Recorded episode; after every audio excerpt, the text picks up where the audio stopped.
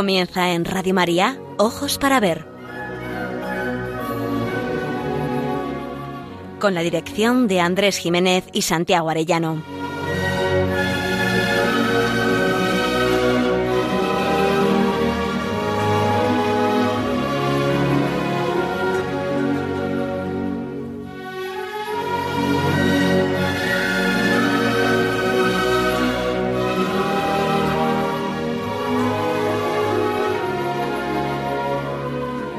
Amigos, muy buenos días.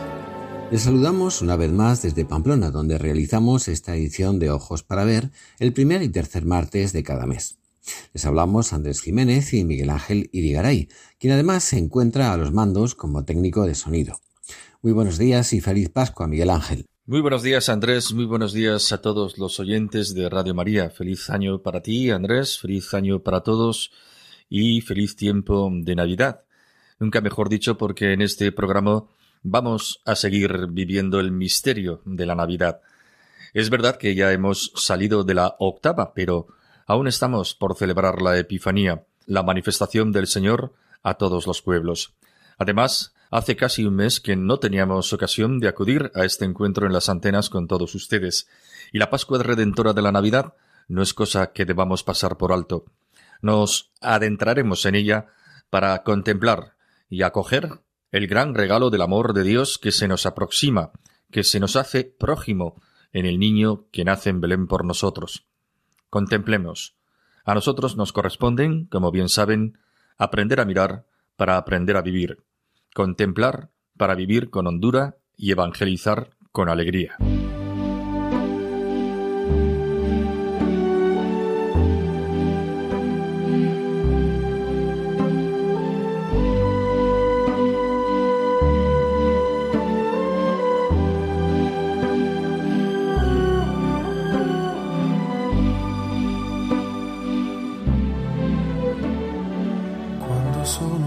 En su Evangelio dice San Lucas, el año decimoquinto del reinado del emperador Tiberio, cuando Poncio Pilato gobernaba la Judea, siendo Herodes tetrarca de Galilea, su hermano Felipe tetrarca de Iturea y Traconítide, y Lisanias tetrarca de Abilene, bajo el pontificado de Anás y Caifás, Dios dirigió su palabra a Juan, hijo de Zacarías, que estaba en el desierto. ¿Por qué esta lista de nombres, fechas y lugares para nosotros extraños y lejanos? Porque ese texto estaba escrito en primer lugar para los griegos. Y como es sabido, la cultura griega estaba poblada de historias de dioses, mitos, relatos y fábulas que pretendían explicar el origen del mundo y los dramas de los hombres. Todos esos nombres y datos que detalla Lucas son para decir que los relatos evangélicos no son un mito, que las palabras y acontecimientos de los que se habla son reales e históricos, son acontecimientos ocurridos en un tiempo y en un lugar concretos, en una hora y en un aquí. La Navidad no es un mito, una leyenda. El Evangelio y nuestra fe insisten en que es un hecho histórico. Verdaderamente Jesús nació realmente vivió, predicó, murió y resucitó. Y todo eso ocurrió en un tiempo concreto y en lugares que aún podemos visitar. Los textos de los Evangelios hablan de hechos que cambian la historia de la humanidad. Lo que se celebra es algo histórico, no es un sueño ni un cuento. Ahí radica su belleza y por eso también se convierten en algo incómodo. También resulta un poco incómoda una extraña puerta de poco más de un metro de altura, el único acceso a la Basílica de la Natividad en Belén y que resulta tan desconcertante. Si yo tuviera que elegir uno solo entre los recuerdos de la ciudad de Belén, escribía el sacerdote, escritor y poeta José Luis Martín Descanso, sé que me quedaría sin vacilar con el de aquella puertecilla de entrada a la Basílica de la Natividad, aquella puerta de solo un metro veinte de altura por la que solo los niños podían entrar sin agacharse. Recuerdo que a mi lado el guía franciscano explicaba que esa entrada se hizo así en la Edad Media para evitar que los genízaros pudieran penetrar en el templo a caballo aterrando y descabezando a los fieles en oración. Pero yo no le oía. Estaba descubriendo en mi interior otra razón más alta, que a Dios solo se puede llegar de dos maneras, o siendo niño o agachándose mucho. La pequeñez de esa entrada tiene un profundo sentido teológico, y es que, en efecto, solo hay dos maneras de acercarse a Cristo, a Dios y a la alegría, o siendo niños o agachándose. Esto es ciertísimo. La Navidad no es apta para mayores, no es apta para autosuficientes y orgullosos, para importantes, para los estirados que se creen menos hombres si se arrodillan. La Navidad y la pureza y la verdadera esperanza y casi todas las cosas importantes están hechas para los que no han salido de la infancia o han sabido regresar a ella. María nos lo muestra, rendido por amor sobre un pobre pesebre, un pesebre que es como unas manos vacías de todo, manchadas incluso, y nos lo ofrece como diciendo, tómalo, es tu Dios que te enseña el rostro de su misericordia en la carita de mi niño recién nacido y que hoy se manifiesta a toda la humanidad. Si se nos muestra así, es para que no le tengamos miedo ni nos asuste volver a Él, empezar de nuevo, para que no dudes en confiar en su amor y en su perdón. A lo mejor esperabas un gran Señor lleno de poder y te entrego a un niño que llora y que tiembla de frío y que solo tiene un pesebre para ser recostado. Acércate, acerquémonos, abájate, hazte niño como Él, sé tú su pesebre, quiérele y déjate creer, ábrete a su misericordia y alégrate, déjate inundar por la alegría.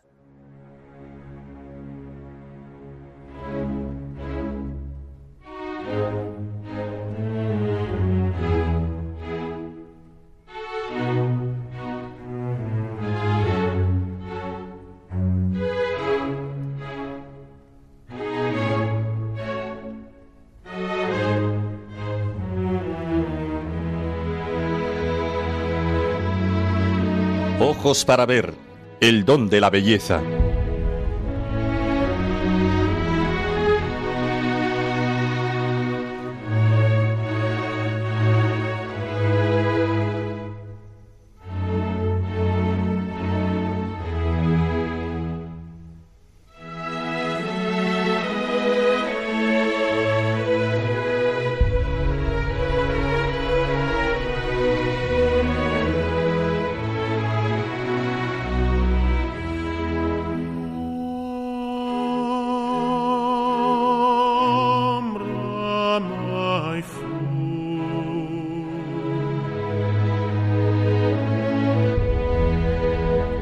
Navidad es el amor de Dios que nos busca. En ese nacer de Cristo en suma pobreza para morir en cruz y todo por mí, contemplaba San Juan de Ávila la expresión máxima del amor, que es la Navidad y la entrega del Dios que nos mendiga, que nos busca hasta dar la vida.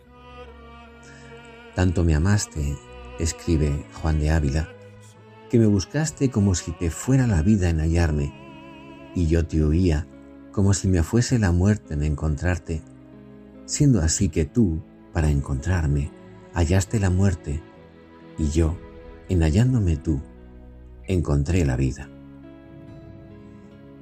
No temamos acercarnos al Dios que se abaja hasta nosotros. Se ha hecho niño para que no temamos abrazarle. La Virgen, dice también San Juan de Ávila, nos lo dio niño, puesto en un pesebre, manso y humilde, para que ninguno que quisiera ser remediado tema de llegarse a él. ¿Hay algo más débil para hacerle daño que un niño recién nacido?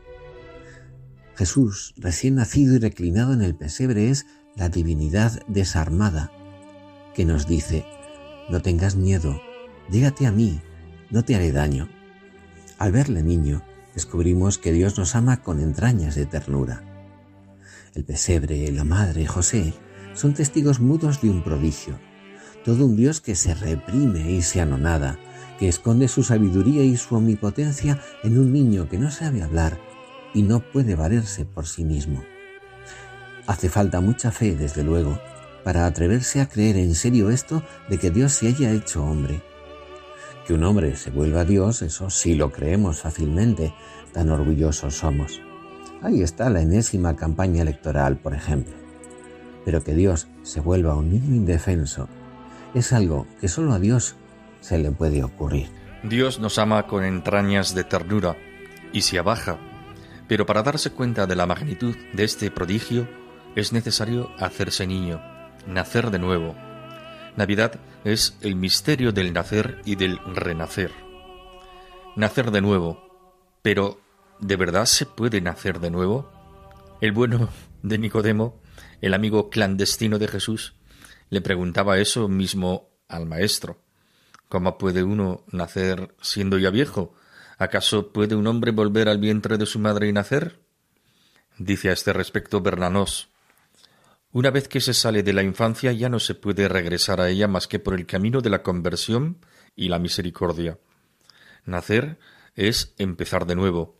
Y esto, insistimos, ¿es posible? ¿Cómo es posible?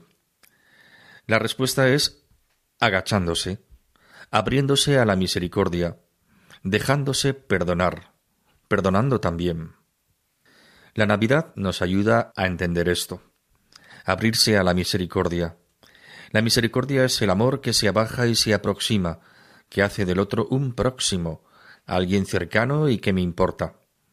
La misericordia consiste en ver al otro en su dignidad cuando sufre o se denigra, alzarlo, abrazarlo, afirmarlo y aceptarlo de nuevo plenamente. Darle la oportunidad de volver a empezar. La misericordia dice Tú eres más importante para mí que tus errores, que tu mal y que tu culpa. En el caso de Dios, estrictamente significa, tú eres mi hijo, pase lo que pase.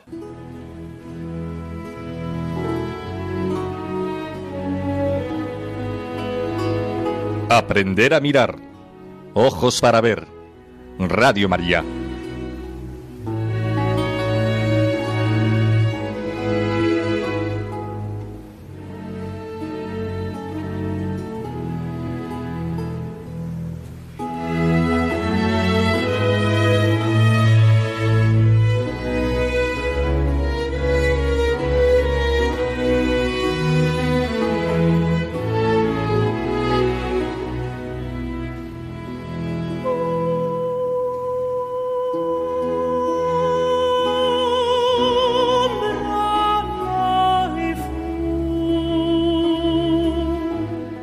Misericordia es una palabra que procede a su vez de otras dos latinas, miser y cor. Miser indica miseria, necesidad, sufrimiento, pobreza, desamparo o abatimiento, y sobre todo culpa. Cor, por su parte, quiere decir corazón, y dice compasión, solicitud, ayuda, amor, y sobre todo, perdón. Cuando la misericordia se dirige a quien sufre carencias y males físicos o emocionales, se hace sobre todo compasión. Implica atender, comprender, aceptar, valorar y ayudar a quien padece. La compasión es sentimiento, pero va más allá. Supone la voluntad de superar la repulsa que despierta el encuentro con el leproso, con el doliente, con el torpe con el deprimido o abatido. Compasión significa ponerse en el lugar del sufrimiento o la culpa del otro, verle como otro yo, como prójimo, como alguien que me importa. Esto muchas veces llega a superar nuestras fuerzas naturales. Por eso es tan necesaria la ayuda de la gracia divina, para compadecernos del otro con un amor que es más grande que nuestro propio amor. Pero cuando la misericordia se dirige sobre todo a la culpa, a la miseria moral, al pecado, a la ofensa, al desprecio, entonces se convierte en perdón. Un perdón que libera y que devuelve a la infancia. Perdón viene etimológicamente de perdonare. Per, en latín, intensifica el sentido, el significado de la palabra a la que acompaña. El perdón es un don esencialmente, especialmente intenso. Es darle al otro más de lo previsto. Perdonar no es disculpar. Se disculpa o excusa al inocente. Se perdona al culpable. El culpable no merece el perdón. La justicia exige que cargue con las consecuencias de su acción y pague por los daños cometidos. Si se le perdona, es por un acto de misericordia. Se cuenta una historia especialmente llamativa acerca de Napoleón que ayuda a definir la misericordia. Una mujer se acercó al emperador para pedirle que perdonara la vida de su hijo. Bonaparte respondió que el joven había incumplido la ley, que había cometido un delito que merecía la pena de muerte. La respuesta de la mujer fue clara y concisa Pero no estoy pidiendo justicia, sino misericordia. Bastante sorprendido, Napoleón replicó con ironía Pero su hijo no merece misericordia. La mujer contestó desesperadamente Así es, señor. La misericordia no se merece. No sería misericordia si no hubiera sido ya condenado a muerte por la justicia. Por eso os pido, señor, que tengáis misericordia con él. Y entonces el tirano, ante la determinación de la madre, sintió compasión y perdonó al muchacho. Se perdona desde la verdad.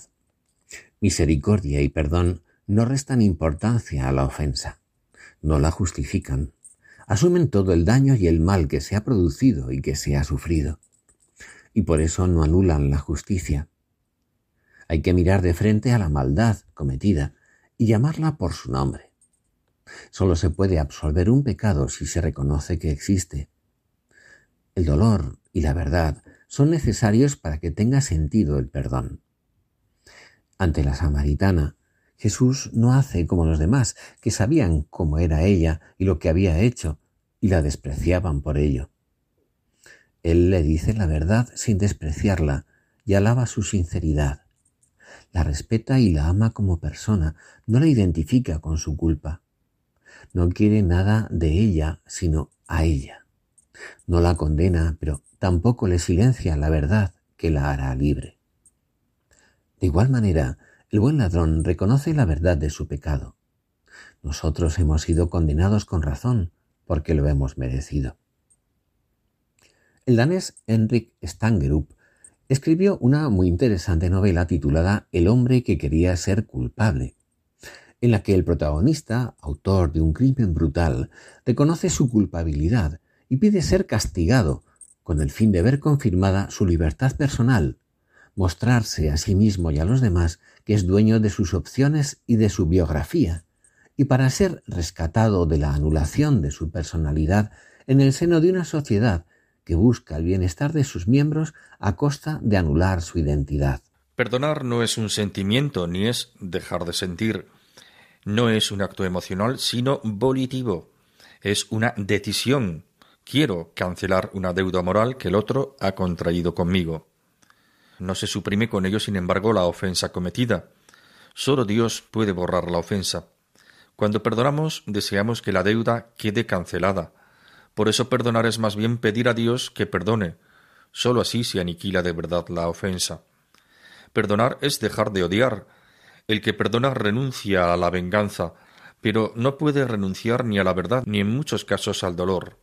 Normalmente no está en nuestra mano dejar de sentir dolor por la ofensa recibida y olvidarla, pero se purifica la memoria con la ayuda de la gracia de Dios. Con el perdón no se suprime la ofensa, sino que se supera el resentimiento. Al perdonar se restablece la relación originaria con el ofensor, se le vuelve a amar a pesar de todo. Por eso perdonar es querer olvidar. Perdono, pero no olvido, significa en el fondo que no perdono del todo, porque no quiero olvidar. La esencia del perdón no está en olvidar. A menudo eso no es posible, sino en la decisión de liberar al ofensor de su deuda. Es proceder como si hubiésemos olvidado, porque el amor no lleva cuenta del mal, según dice la carta a los Corintios de San Pablo. Perdonar es liberar y liberarse. Cuando uno no perdona, tiende a mitigar su dolor con el resentimiento y la devolución del daño recibido, lo cual genera a menudo una espiral interminable de ofensas y daños mutuos. Como recuerda un refrán chino, el que busca venganza debe cavar dos tumbas. Tras casi 30 años de prisión, el día en que fue liberado, alguien hizo a Mandela la observación de que su semblante permanecía notablemente serio, sereno incluso. Sí, respondió. Al salir y ver a toda aquella gente que me había humillado, sentí mucha rabia por los veintisiete años de vida que me habían robado. Pero entonces el Espíritu de Jesús me dijo Nelson, cuando estabas en prisión eras libre. Ahora que eres libre, no te conviertas en tu propio prisionero. En el Congreso Eucarístico de Dublín, en 2012, se leyó la carta de una religiosa ruandesa, la hermana Geneviève, en la que expresaba el dolor y el odio que albergaba desde que un grupo de individuos llevaron a su familia hasta el interior de una iglesia y los asesinaron a todos. Un tiempo después, ocurrió algo que inesperadamente cambió su vida. Mientras visitaba una prisión, uno de los encarcelados que había participado en la matanza y sabía que ella había perdido a sus familiares, se le acercó y le pidió de rodillas que le perdonara. Un sentimiento de piedad y de compasión me invadió. Evocaba a la religiosa. Le levanté, le abracé llorando y le dije Eres mi hermano, y siempre lo serás. Entonces sentí que se me quitaba un gran peso de encima, y en su lugar afloraba la paz interior. Di las gracias al hombre que estaba abrazando, y para mi sorpresa gritó La justicia humana puede hacer su trabajo y condenarme a muerte, pero ahora yo soy libre. Perdonar y ser perdonado requiere humildad por ambas partes. Todos somos pecadores y cada uno necesita más amor del que merece. Todos necesitamos ser queridos y perdonados. También es necesaria una gran fortaleza, porque es difícil ir más allá de la ofensa y del ofensor para afirmar, a pesar de todo, su dignidad de persona. El soberbio ni perdona ni cree que tenga que pedir perdón. Decía Benavente que a perdonar se aprende en la vida cuando a nuestra vez hemos necesitado que nos perdonen mucho y a veces es más difícil pedir perdón que perdonar. También la humildad es necesaria para el ofensor cuando pide ser perdonado. Perdonar es amar. Puede ser incluso su manifestación más alta, ya que supone un don de algo que en justicia no debería darse. Emocionalmente esto puede ser dificilísimo y en algunos casos es imposible. Incluso es tal vez necesaria una separación emocional del agresor con el fin de poder empezar a mirarle sin estar fijado y bloqueado en la ofensa. Pero racional y voluntariamente puede llevarse a cabo, eso sí, con ayuda de la gracia de Dios. Podemos perdonar con un amor que es más grande que nuestro amor. La misericordia y el perdón son el amor que se abaja en Navidad este es el mensaje esencial, el de Dios que se abaja hasta nosotros para vernos como otro yo, como prójimos cuyo lugar ocupa. Ir a Belén es entrar por esa puerta tan bajita y agacharse, abrirse a la misericordia y el perdón con nuestras manos vacías y manchadas, como si fueran un pesebre, para dejarnos perdonar, para aprender a perdonar también nosotros. Tal vez descubramos que lo único que es más fuerte que el mal, la muerte y el pecado es la misericordia. Ese hecho que es la presencia de Jesús niño ante nuestra mirada, nacido en suma pobreza, para entregarnos su perdón y para que podamos volver a empezar, para que aprendamos a ser niños.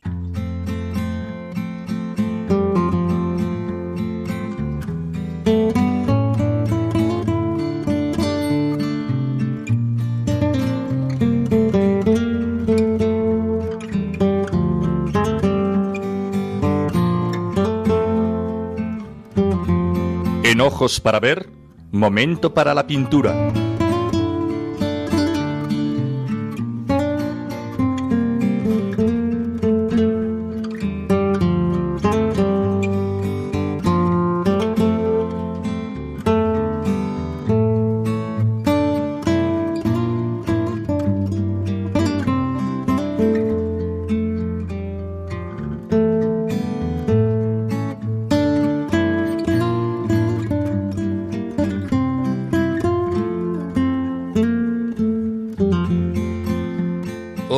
Este rincón de la pintura, les traemos el fresco de la adoración del Niño Jesús pintado por Fray Angélico en el convento de los dominicos de San Marcos de Florencia. La escena es bella, muy sencilla y austera. Se sitúa la figura del Niño Jesús en el suelo del establo, desnudo e indefenso, flanqueado por María José, San Pedro Mártir y Santa Catalina de Siena, todos ellos arrodillados, adorando al Redentor. La disposición de las figuras secunda el efecto de profundidad que se aprecia en la composición. Coronando la escena, unos ángeles orantes se recortan sobre un cielo despejado con algunas nubes, por encima de un tejado de madera bajo el cual se asoman la mula y el buey sobre un pesebre. Los medievales y algunos renacentistas entendían muy bien el abajamiento de Dios en el nacimiento de Jesús. Presenciamos la humillación de Dios al hacerse uno de nosotros, aunque el tratamiento magistral de la figura consigue mostrarle, a pesar de todo, en un gesto de majestad y de ternura. El niño, en efecto, parece a la vez bendecir y reclamar un abrazo. En San Pablo hallamos, para referirse a esta humillación de Dios, una palabra exinanibit que nosotros hemos traducido como se anonadó. La descripción de los evangelios del nacimiento de Jesús es la del nacimiento de un pobre desposeído de los bienes terrenales más elementales, complicado por el precario bagaje del desplazamiento para empadronarse, la escasez de recursos y de alojamiento que obliga a María a dar a luz en un verdadero establo, una cueva tal vez, refugio de animales. Jesús, todo un Dios, nace en el suelo, en nuestro suelo, de padres humildes, y vive de forma sencilla y austera durante toda su vida, por eso, quien no se agache para entrar por la pequeña puerta de la Basílica de Belén o para asomarse al pobre y sucio pesebre, no se enterará de nada. Y es que para entender la Navidad hay que dejar a un lado la lógica del interés y atreverse a creer de corazón en un Dios enamorado. Y eso se las trae. Claro que cuando se ama, se hacen siempre cosas raras como agacharse. Y el que más ama tiene que agacharse más. Así escribe la poeta Begoña Abad en su delicioso poema titulado La medida de mi madre. No sé si te lo he dicho, mi madre es pequeña y tiene que ponerse de puntillas para besarme. Hace años yo me empinaba, supongo, para robarle un beso. Nos hemos pasado la vida estirándonos y agachándonos para buscar la medida exacta donde poder querernos. No se puede estar enamorado sin hacer cosas un poco raras, como estirarse y agacharse. Y el Dios que hizo ya bastantes, creando al hombre libre y exponiéndose a sus tontos pero amargados desplantes de hormiga, batió su propia marca agachándose hasta hacerse niño y nacer en un establo, viniendo a ser acostado en un pobre pesebre, porque no había sitio para él en ningún lugar medianamente acomodado y acogedor. Son las cosas de un amor que se compadece y perdona, que reclama ser acogido y se abaja para dejarse abrazar.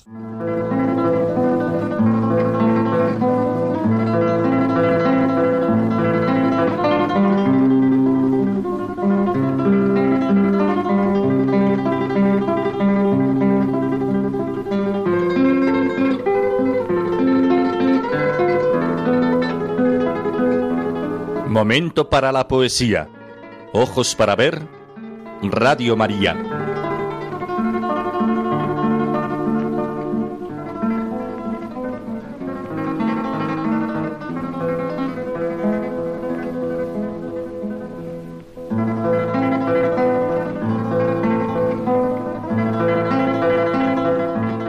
En este momento para la poesía traemos, en palabras de Manuel Machado, a San Juan de la Cruz, el más poeta de los santos todos y el más santo de todos los poetas. Y en concreto, el villancico que sirve de conclusión a su romance de la Trinidad y de la Encarnación, en principio erat verbum. Dice así.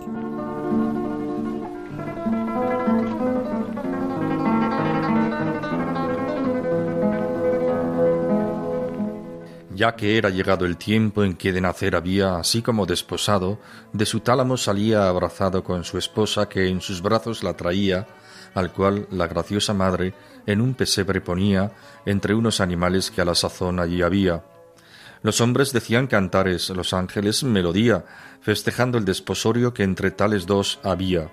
Pero Dios en el pesebre allí lloraba y gemía, que eran joyas que la esposa al desposorio traía, y la madre estaba en pasmo, que de tal trueque veía el llanto del hombre en Dios y en el hombre la alegría, lo cual del uno y del otro tan ajeno ser solía.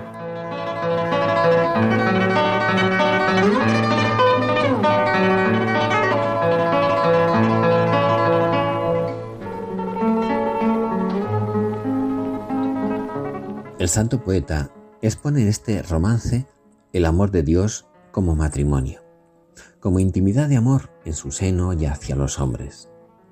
Posee una gran profundidad teológica, tomando la figura del simbolismo nupcial por el que compara el asumir la naturaleza humana por parte del Verbo con el desposorio entre el hombre y la mujer. Pocos escritos ayudarán tanto a profundizar sobre el sentido de la Navidad como este romance de San Juan de la Cruz. Surgió de su corazón de místico y de poeta cuando su dignidad era cruelmente pisoteada en su estancia en la cárcel conventual de Toledo. Encarnación, una historia de amor.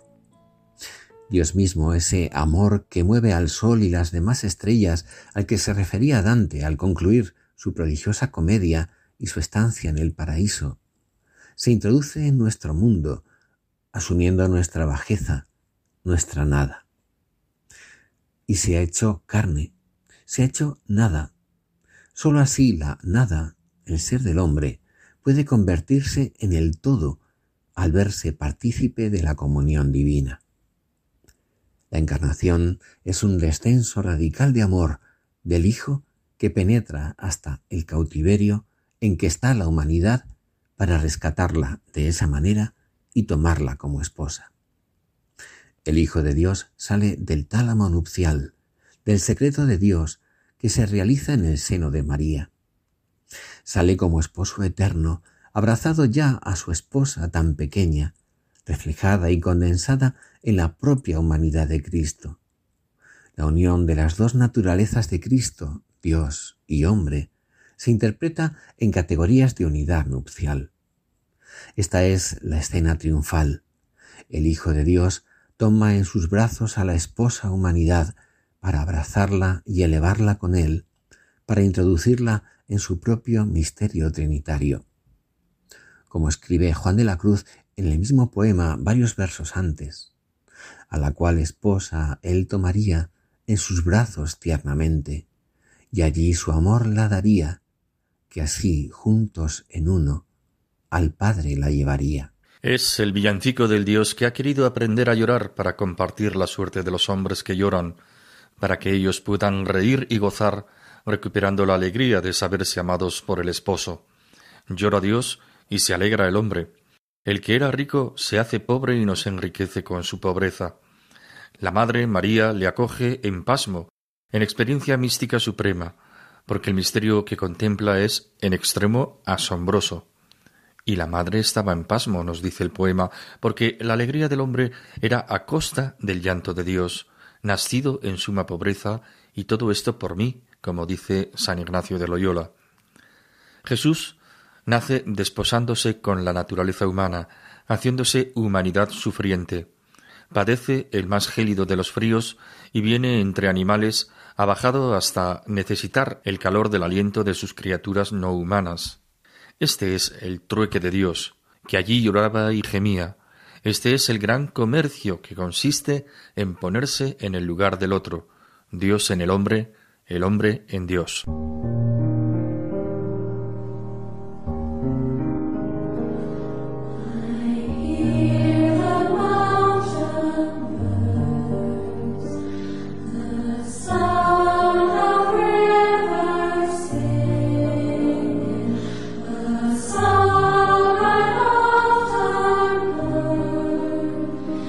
There is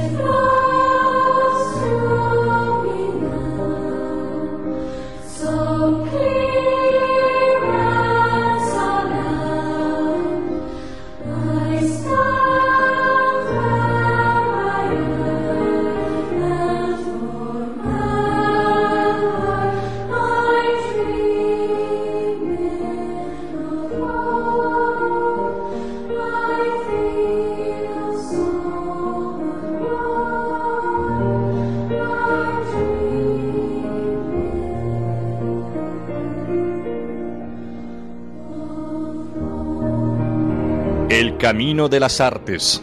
Ojos para ver.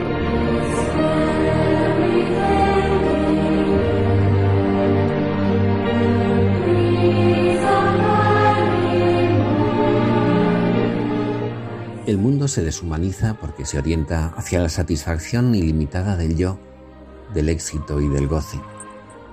El ser humano parece que, por orgullo, tiende de por sí a subir, a ascender y triunfar.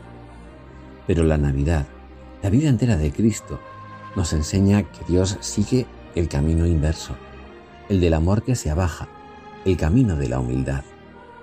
Por eso, quien sabe mirar al niño de Belén, lo mismo que al Cristo crucificado, descubre que la cumbre verdadera está abajo. Es una cumbre de humildad. Debemos a un seglar, a un laico, Abelardo de Armas, una confidencia que evoca este gran misterio. Yo, escribe, como veía siempre a los santos tan altos, quería ser como ellos, llegar a la cúspide.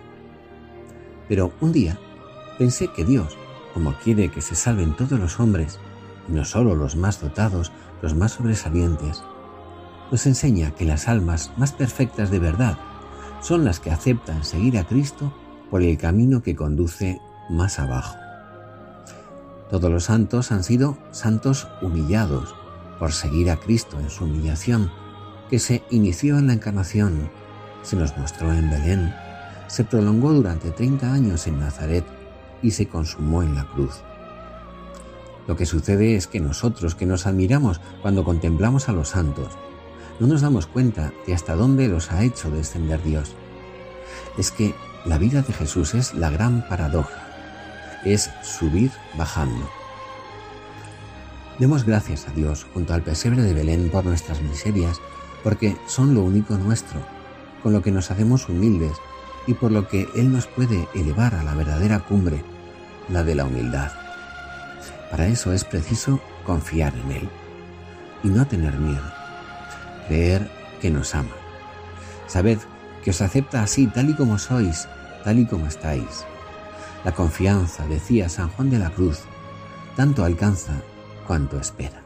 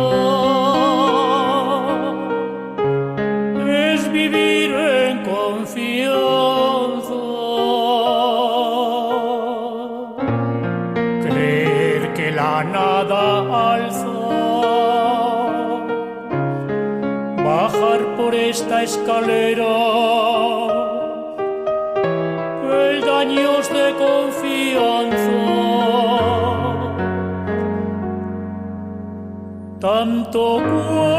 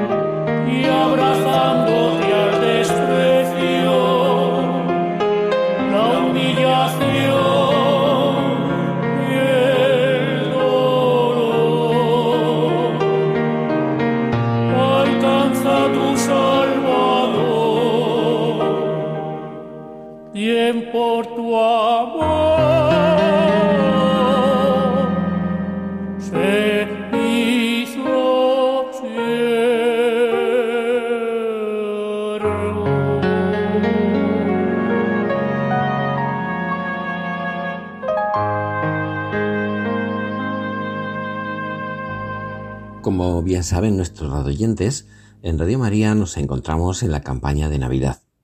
Si ustedes quieren que nuestra voz pueda llegar muy lejos y sembrar la buena nueva, necesitamos su ayuda, como nos recuerda ahora el director de esta Radio de la Virgen, el padre Luis Fernando de Prada. Os doy una buena noticia, una gran alegría, que lo será para todo el pueblo os ha nacido hoy un Salvador, el Mesías, el Señor, en la ciudad de David. Y esto servirá de señal. Encontraréis un niño envuelto en pañales y acostado en un pesebre. Este mensaje que anunciaron los ángeles en Belén es también la buena noticia que transmite Radio María gracias a mucha gente buena, que aporta su oración, sacrificios, voluntariado, donativos. Para poder seguir haciéndolo un año más, esperamos seguir contando con tu ayuda magos o pastores, ricos o pobres, niños, jóvenes o mayores, todos podemos colaborar de alguna manera.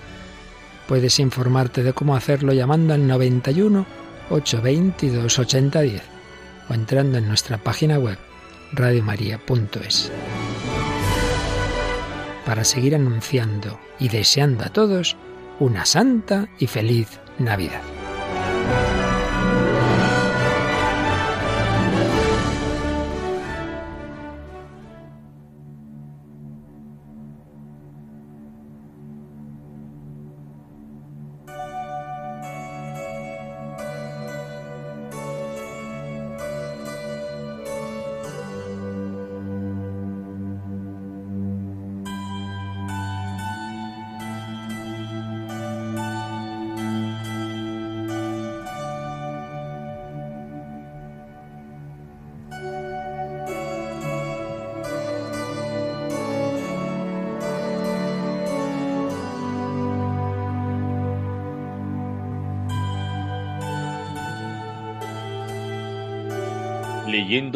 El despertar de la señorita Prim de Natalia San Martín Fenollera.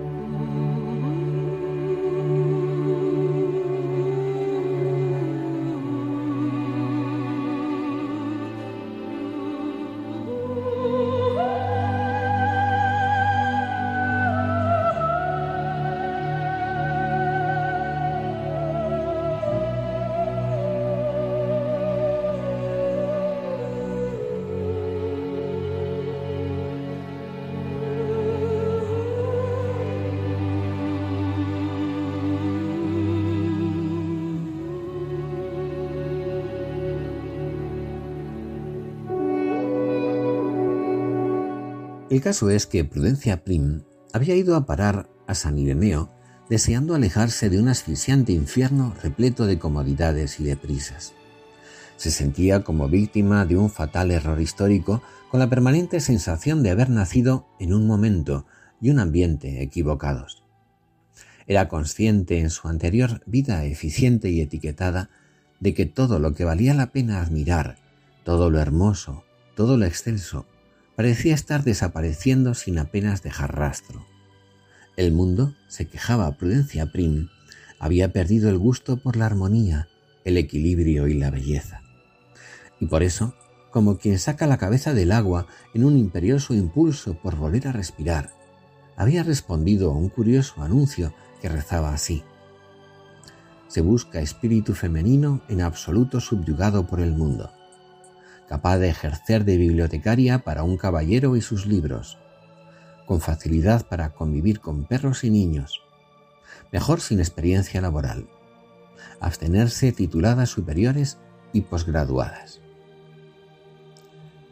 El choque poderoso con las gentes de San Ireneo, en particular con su jefe, el hombre del sillón, y las razones e ideales que las habían congregado en torno a los muros de un monasterio medieval, había removido poderosamente el interior de la señorita Prim necesitada de un espacio y un tiempo que le permitieran pensar en lo vivido durante esos meses y gustar de una nueva forma de belleza. Había viajado a Italia hasta llegar finalmente a Nurcia, la patria de San Benito, donde casi en respuesta a sus presentimientos y deseos más íntimos, se encontraba ahora leyendo un anuncio del todo semejante al que había cambiado el rumbo de su vida. Se busca maestra heterodoxa para escuela muy poco ortodoxa, capaz de impartir el trivium, gramática griega y latina, retórica y dialéctica, a niños con edades de entre 6 y 11 años. Mejor sin experiencia laboral. Abstenerse tituladas superiores y posgraduadas. Cuando su mirada se posó sobre las dos últimas frases, el corazón de la señorita Prim se aceleró. Después respiró lentamente y sus latidos se acompasaron. Así que finalmente allí estaba. Había llegado el instante. Aquello coronaba una metamorfosis, una conversión en verdad que abarcaba todo su ser. Su estancia en Italia se había visto acompañada por un intenso intercambio episcolar con la anciana centinela de San Ireneo, Lulu Tiberville. Como ella le invitara a hacer, había experimentado el misterio de la oración en la cripta del monasterio benedictino de Nurcia y se había recreado en la apabullante belleza de las flores que alfombraban los campos de la Umbría. Dice así el texto de la novela.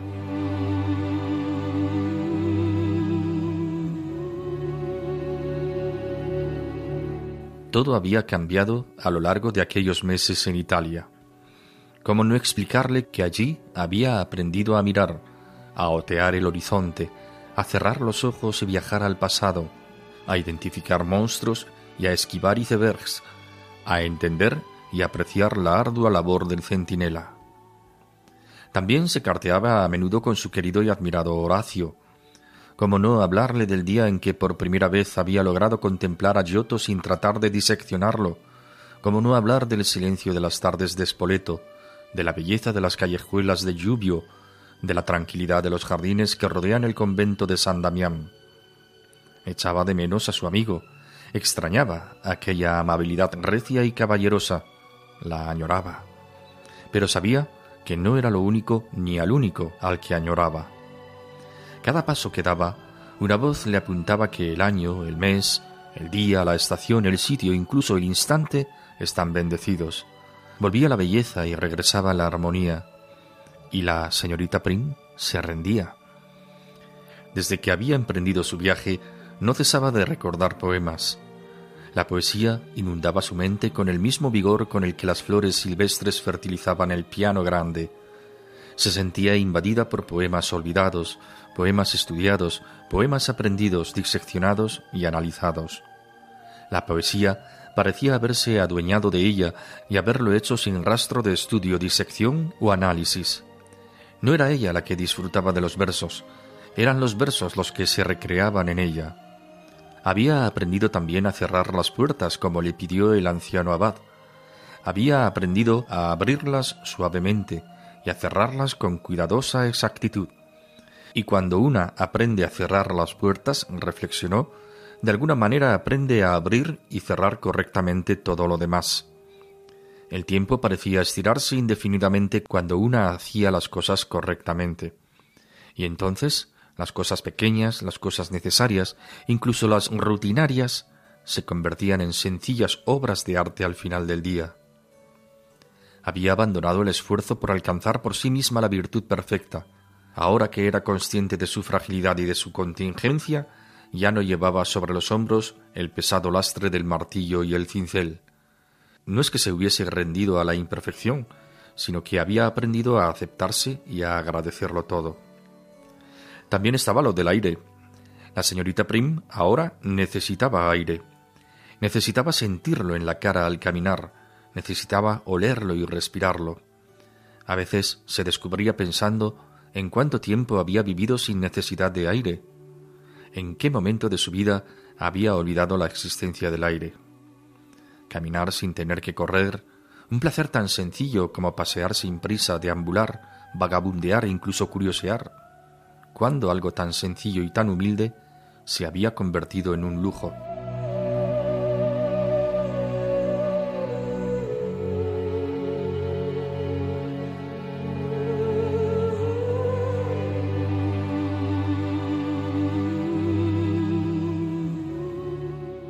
¿Cómo decirlo? El amor había entrado en su alma de la mano de la belleza.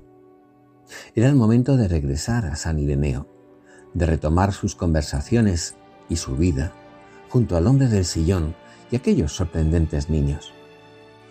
El asombro ante la belleza, las puertas que había cerrado dejando atrás sus zozobras de mujer autosuficiente y perfeccionista, la presencia de alguien que misteriosamente le hablaba en todas las cosas que su corazón era ya capaz de percibir, culminaban en aquel anuncio que inequívocamente la devolvía a su lugar en el mundo. San Ireneo de Arnois. Yo diría, y suspiró sin dejar de sonreír, que es una extraña y maravillosa noticia.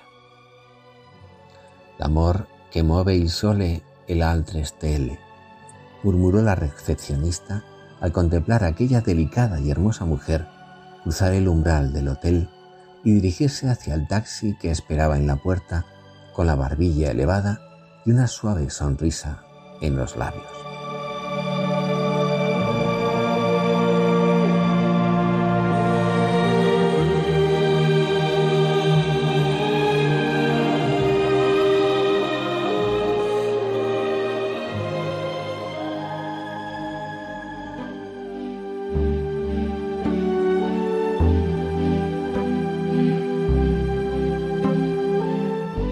Queridos oyentes, concluimos ya este primer programa del año. Hemos saboreado, imitando el pasmo de la Virgen, la belleza que resplandece en el misterio de la Navidad, el amor que se abaja, la misericordia y el perdón que nos hacen reconocer nuestro verdadero rostro, el de hijos de Dios. Hemos aprendido que la cumbre de la humildad es vivir en confianza, subir bajando, porque el Creador de los cielos ha bajado a nuestro suelo y esta es la causa de nuestra alegría. Que sea este un año de gracia del Señor para todos ustedes y que hoy tengan un hermoso día.